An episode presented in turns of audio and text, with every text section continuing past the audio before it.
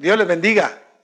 Una bendición estar con ustedes una vez más por estos medios que Dios nos está permitiendo, en los que podemos abrir la escritura, la palabra del Señor, meditarla, reflexionarla y sobre todo tomar decisiones de vida para cambiar. Hemos terminado la semana pasada el libro de Jonás. Hoy nos corresponde comenzar otro y hemos elegido el libro de Esther. Un libro famoso, famoso, tan famoso que usted y yo debemos de saber que es el libro más leído en el pueblo de Israel. De hecho, normalmente, cuando se encontraron los originales y se pudo hacer la compilación, se encontraban una cantidad enorme de muestras de, este, eh, de ejemplares de este libro. Era muy popular. Una historia que es festejada en el pueblo de Israel por medio de una fiesta, una fiesta de la suerte, que ha tenido sus connotaciones y si podremos a lo largo de esto entenderemos por qué debemos de entender el Purim como suertes. Pero es un buen libro, maravilloso, aunque cuando se realiza el canon de la iglesia en el año 325 de nuestra era, en el concilio eh, de Nicea, eh, por poco no pasa. Y por poco no pasa a ser parte de la Biblia porque es el único libro que no menciona al Señor de manera directa. Imagínense ustedes. No menciona, desde el primer verso hasta el último, no aparece mencionado de manera directa a Dios. Ahora, por supuesto que en sus líneas se ve la majestad, se ve la misericordia, se ve el control, la autoridad divina, pero no se menciona de manera directa. Es también famoso porque dentro de sus versículos, de las líneas versiculares, aunque ya hemos señalado más de alguna vez que los versículos eh, la numeración de los versículos no son inspirados por Dios, porque esto es más bien que los traductores quisieron ordenarlo para que hubiese una lectura más práctica de la escritura. Pero aún así, este libro, dentro de esos versos, contiene el versículo más extenso de toda la Biblia. No hay otro versículo en toda la Biblia que sea tan largo como un versículo que estaremos llegando en su momento a exponerlo. Así que tenemos un, libro maravilloso, un libro interesante, un libro que nos va a explicar grandes cosas respecto de Dios. Y yo quiero invitarles, en el amor de Jesús, que puedan estar en sintonía las próximas semanas para poder entender el libro de Esther. Y vamos a comenzar entonces en este libro de Esther anunciando una formidable entrega del escritor sagrado que abre el libro haciendo una panorámica general del carácter del rey Asuero, Jerjes I, para comprenderlo dentro del idioma correcto, Jerjes I, y su reina en ese momento, Basti. Así se abre el libro. Tremendas formas de manifestar la personalidad de aquellos reyes que eran reyes realmente con una extensión territorial increíble. Así que así se abre la escritura y vamos a ir aprendiendo en ello. Hemos de reconocer entonces que tanto Asuero o Jerjes I y Basti no son personas que conozcan del Dios de Israel no conocen al Dios poderoso. Son reyes eh, conquistadores, son reyes que tienen otros dioses y por lo tanto no debemos estar esperando que en el libro esta, esta primera atención y tensión dentro de la escritura nos pueda mostrar ejemplos espirituales a seguir pero sí nos enseñan grandes cosas que debemos reflexionar, porque, dicho sea de paso, muchas veces nosotros nos comportamos como un verdadero asuero dentro de la congregación, en el trabajo en la familia y necesitamos revertir cualquier similitud con este rey famoso. Así que veamos cómo comienza entonces el libro de Esther capítulo 1, verso 1. Aconteció en los días de Asuero, el Asuero que reinó desde la India hasta Etiopía sobre 127 provincias. Este, qué introducción más terrible. Qué introducción más terrible. En los días de Azuero, el Azuero, porque hay varios que tienen ese mismo nombre. El Azuero que reinó desde la India hasta Etiopía. Él cruzó todo ese continente. Él tenía una extensión tremenda como reino. Y dice que tenía 27 provincias. Una provincia en aquel entonces era una ciudad en donde había un centro de comercio, un centro religioso. Eh, eh, era una ciudad tal, una ciudadela donde no importaba si era grande, mediana, pequeña, pero no eran nuestras aldeitas, no, eran eh, lugares, centros donde habitaban ciertas cantidades de personas, 27 provincias. En aquellos días, dice, cuando fue afirmado el rey Azuero sobre el trono de su reino, el cual estaba en Susa, capital del reino, noten ustedes, acá eh, nos dan un dato geográfico en donde nos dicen que el rey ha afirmado su trono en Susa, capital del reino. Ahora, esto es muy importante. Dice que el reino se había afirmado. ¿Cuándo? se afirma un rey en su trono. Cuando todos los enemigos, todas las personas que pueden o quieren rivalizarlo, son quitadas del camino. Eso es lo que estamos viendo. Un rey asuero que ya está sentado en su trono, como quien dice, es el único, no hay quien esté molestándolo con rivalidades, con pleitos para ver si se quedaba ahí. Dice en el tercer año de su reinado. Es decir, han pasado tres años que no nos son narrados acá, simplemente para llegar a firmar su reino pasaron tres años.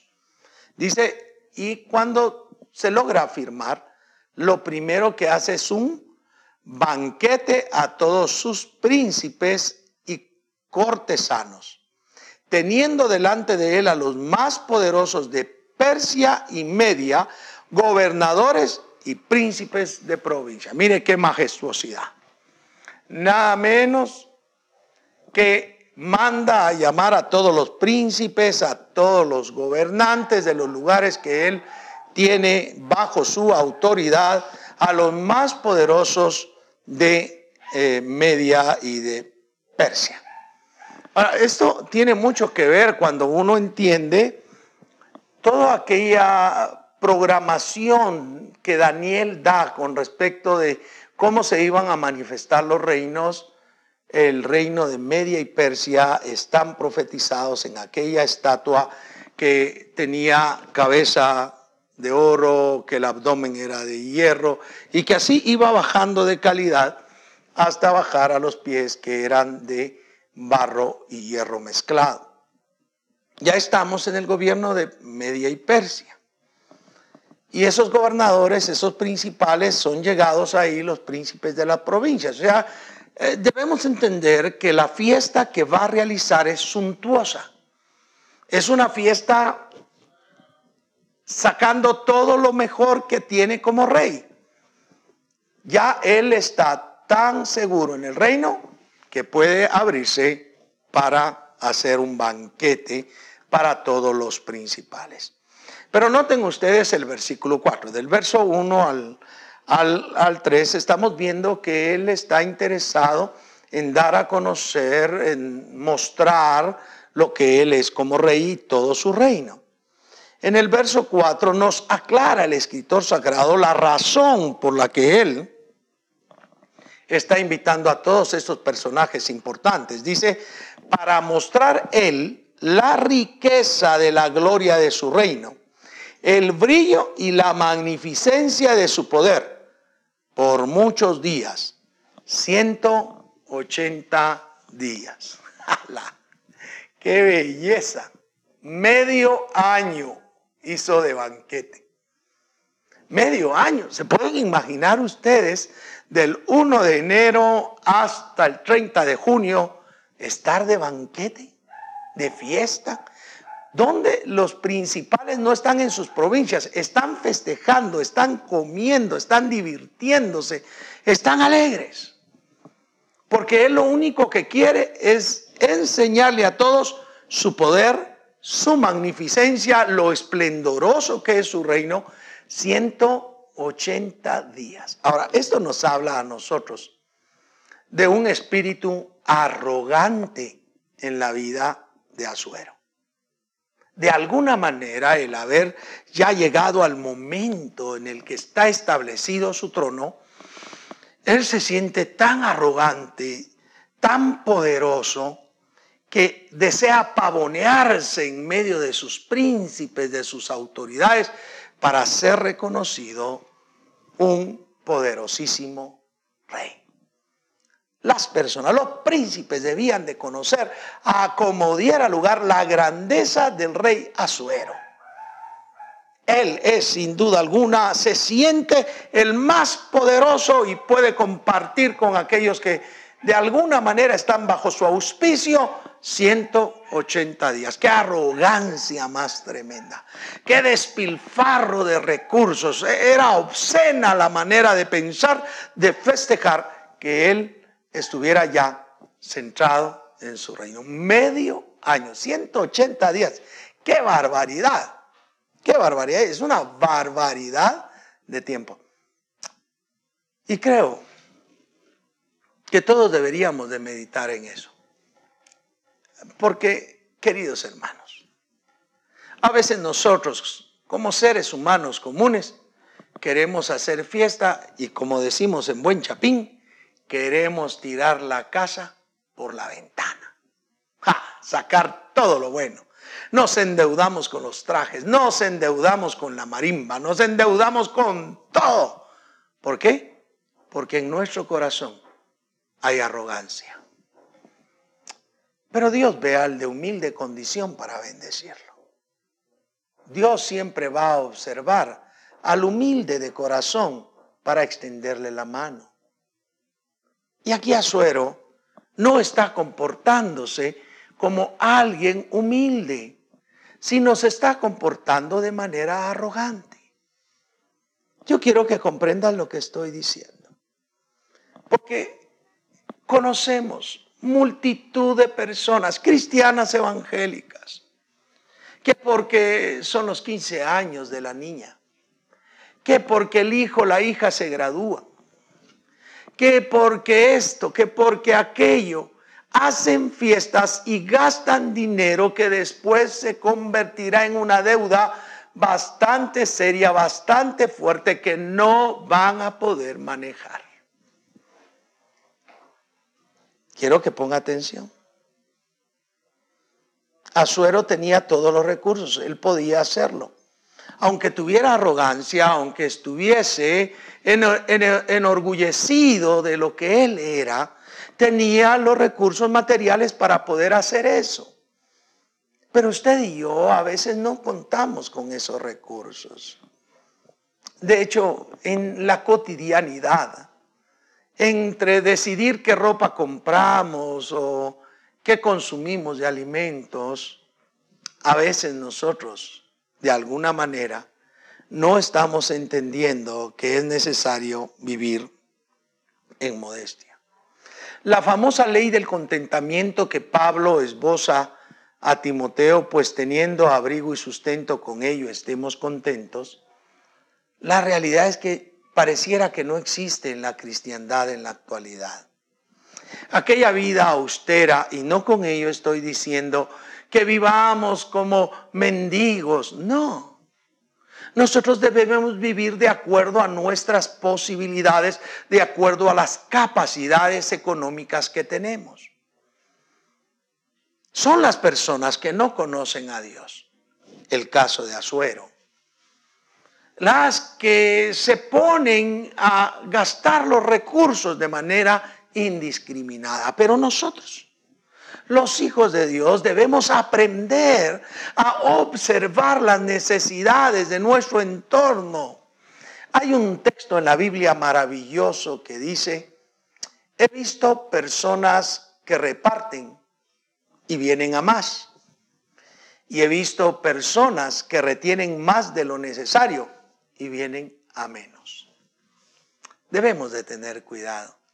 Jesucristo nos enseñó que dando es como recibimos. No pensemos nosotros en gastarnos todo aquello que tenemos, que poseemos, sino podamos nosotros ser sabios administradores de los recursos que Dios nos permite dar. Porque no hay nada mejor, dice el escritor del Eclesiastés. Nada mejor que el hombre disfrute del fruto de su trabajo, que coma del fruto de su trabajo, que se alegre con la mujer de su juventud. No hay cosa más alegre. Y nosotros deberíamos aprender que si el estarnos metiendo a realizar algunos festejos que nos van a dejar endeudados, en pobreza, es mejor la casa aquella casa que come legumbres y está en paz, que aquella en la que hay viandas y hay conflicto. Estamos llamados nosotros como hijos de Dios a no ocupar la vida como la ocupó Azuero, solamente querer mostrar la grandeza, querer mostrar que tiene dinero, querer mostrar que tiene autoridad, que tiene poder, lo único que desea es mostrar magnificencia y se olvida de que afuera hay pueblo que tiene necesidad. Que sí, ciertamente después será tocado. Pero 180 días serán usados para festejar con los principales. Aquellos que vivían holgadamente, aquellos que tenían de todas las provincias, comían bien, ahora están disfrutando 180 días de fiesta, de comer en abundancia viendo, observando el poderío del rey Asuero. Pero veamos acá. Y cumplidos estos días, dice, cumplidos estos días, esto en el verso 5, y cumplidos estos días, o sea, los 180 días, hizo el rey otro banquete, pero noten la diferencia, por siete días en el patio del huerto del Palacio Real a todo el pueblo, noten bien, en el patio del huerto del Palacio Real, a todo el pueblo que había en Susa, capital del reino, desde el mayor hasta el menor. Vean la gran diferencia. Después de los 180 días de estar festejando, se recuerda del pueblo. Ah, hay que llamar al pueblo. El pueblo también tiene hambre, también merece festejar que yo soy rey. Solo que con ellos no voy a festejar 180 días, sino voy a festejar 7. Por más que alguien que use la numerología diga, es que el 7 es el número perfecto, es el número cabal. La verdad es que aquí nos está demostrando eso. Aquí lo que el escritor sagrado está queriendo mostrar es la gran diferencia de lo que hace la arrogancia. Con los que tienen bastante, con los pudientes, despilfarra dinero, gasta por 180 días y por los que no tienen muchos recursos, tan solo 7 días. Recuerdo al Señor Jesucristo decir en uno de los evangelios que no le hiciéramos el bien a cualquier persona sino aquel que no pudiera devolvernos lo que le hacíamos en bien. Porque, ¿qué recompensa tiene? El hecho que le hagamos el bien a aquel que nos puede devolver lo que recibe de nosotros con un favor, con otra fiesta. ¿No es más bienaventurado aquel que toma lo suyo y lo da a los pobres? Aquellos que no pueden devolverle más que Muchas gracias. En una de estas videoconferencias, en alguna oportunidad, recordaba, y quiero recordar ahora ese ejemplo maravilloso, lo debo de decir así, fue hace muchos años, que el ministerio del entonces un famoso evangelista Jimmy Swaggart tenía en algunos lugares de la India, de África, donde hay mucha pobreza y donde el alimento de los lugares era maíz cocido. Estaban todas las personas con un recipiente para recibir maíz cocido y ellos hacían el maíz cocido para darles porque esa era la base de su nutrición. En, en la fila hay una pequeña niña que va con, nosotros le decimos en Guatemala palangana, guacal, un pequeño recipiente y le echan el maíz pero ella está tan débil, tan flaca, tan endémica, que a unos pasos se cae con todo y el maíz. Y el maíz cae al suelo. Ella comienza a recoger su maíz desesperada porque era su alimento. Y uno de los ah, que estaban colaborando allí se baja inmediatamente y le comienza a ayudar, le recoge todo el maíz, va para lavarlo y se lo lava, se lo limpia de nuevo para que ella se lo pueda llevar. Y entonces la criatura mete su mano y le ofrece un puño de maíz al que le ha ayudado.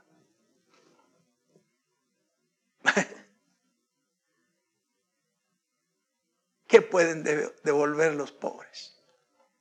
los pobres en verdad. En Guatemala hay gente necesitada, gente que no tiene que comer. Y nosotros a veces dejamos la refrigeradora llena y se nos pudren cosas en la refrigeradora. A veces despilfarramos el dinero no escatimamos en comprar, sean zapatos, pantalones, camisas, suéter, sacolas de marca, con su concebido incremento en el precio. Pero no estamos tomando para recordarnos que los pobres están necesitados, que los tratemos bien. Este rey Azuero en su arrogancia sí puede compartir con los grandes, con los poderosos, con, con, los que tienen cómo vivir, pero no tiene cómo compartir su corazón a las personas necesitadas. Queridos hermanos, hermanas, amigos, amigas, eso está pasando en la iglesia. Muchas veces nos ocupamos de que en el templo hayan buenos aparatos de música que salen muy caros a veces. Que hayan buenas butacas para la comodidad de los hermanos. Que los sanitarios sean un dechado de virtudes, mejor si parecen los de un hotel, porque así se sienten bien al entrar. Que la cafetería venda buen producto ¿Cuánta suntuosidad le hemos puesto al templo? Al lugar que es para adorar a Dios, lo hemos convertido en un lugar de atención a un cliente, para que el cliente se sienta bien, para que el cliente se sienta identificado en el lugar donde llega, cuando la realidad es que lo que deberían de sentir es el enorme privilegio de llegar a adorar a Dios. Y recordar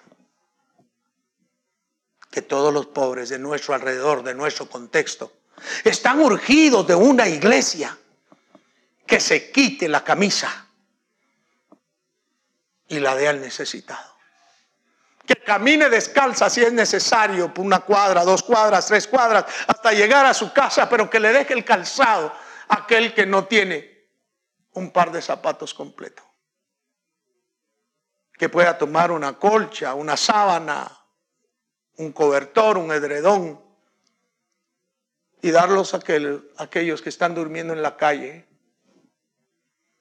que pueda tomar un poco de dinero y comprar pan para el necesitado.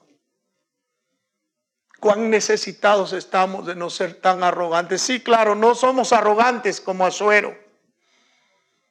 No estamos gastando el dinero al volumen que Azuero lo hizo en 180 días, pero la diferencia entre lo que él consumió con los ricos a lo que él dio a los pobres es avergonzante.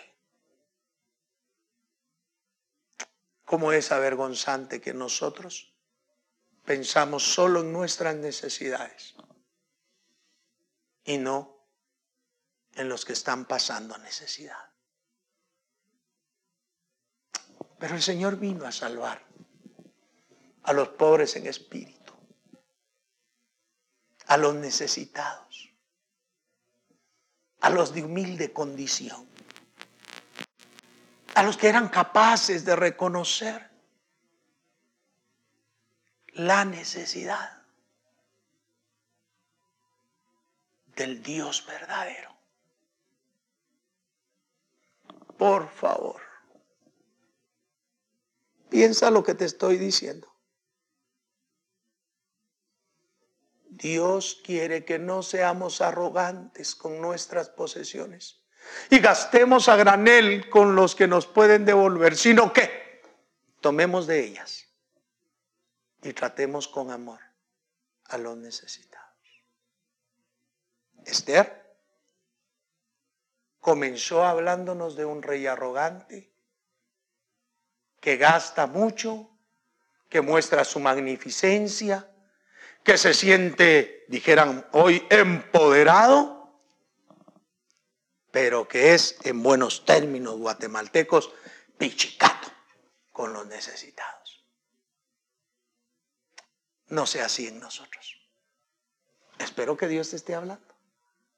Espero que Dios llegue a tu corazón y que medites lo que tú tienes que hacer, lo que tú tienes que realizar, lo que tú tienes que observar, lo que tú tienes que comenzar a realizar en la vida de, tu ser. Meditar profundamente, meditar profundamente. Que si Dios llena tus manos de bendición, que si Dios llena tu boca de alabanza, que si Dios es el sustento de tu vida, que te sustenta lo que comes, lo que vistes, el abrigo que te da, lo puedas compartir con los más necesitados. Y que no solamente hagas vianda, banquete, para con los que tienen. Ahora, si has entendido esto, esta reflexión debe cambiar una perspectiva central en nosotros los creyentes. Solamente aquellos que conocemos a Dios vamos a pensar en la necesidad de tratar al prójimo indistintamente de su posición. A mí se me fue el tiempo ya ratos, pero quería terminar acá. Oro por ti rápidamente, Señor. Bendice a mis hermanos, a mis hermanas, amigos, amigas. Ayúdanos a no ser arrogantes, engreídos, orgullosos, sino humildes y que podamos compartir. Te adoramos en el nombre de Jesús. Amén y amén. Dios te bendiga. Dios te guarde. Te dé paz. Hasta la próxima.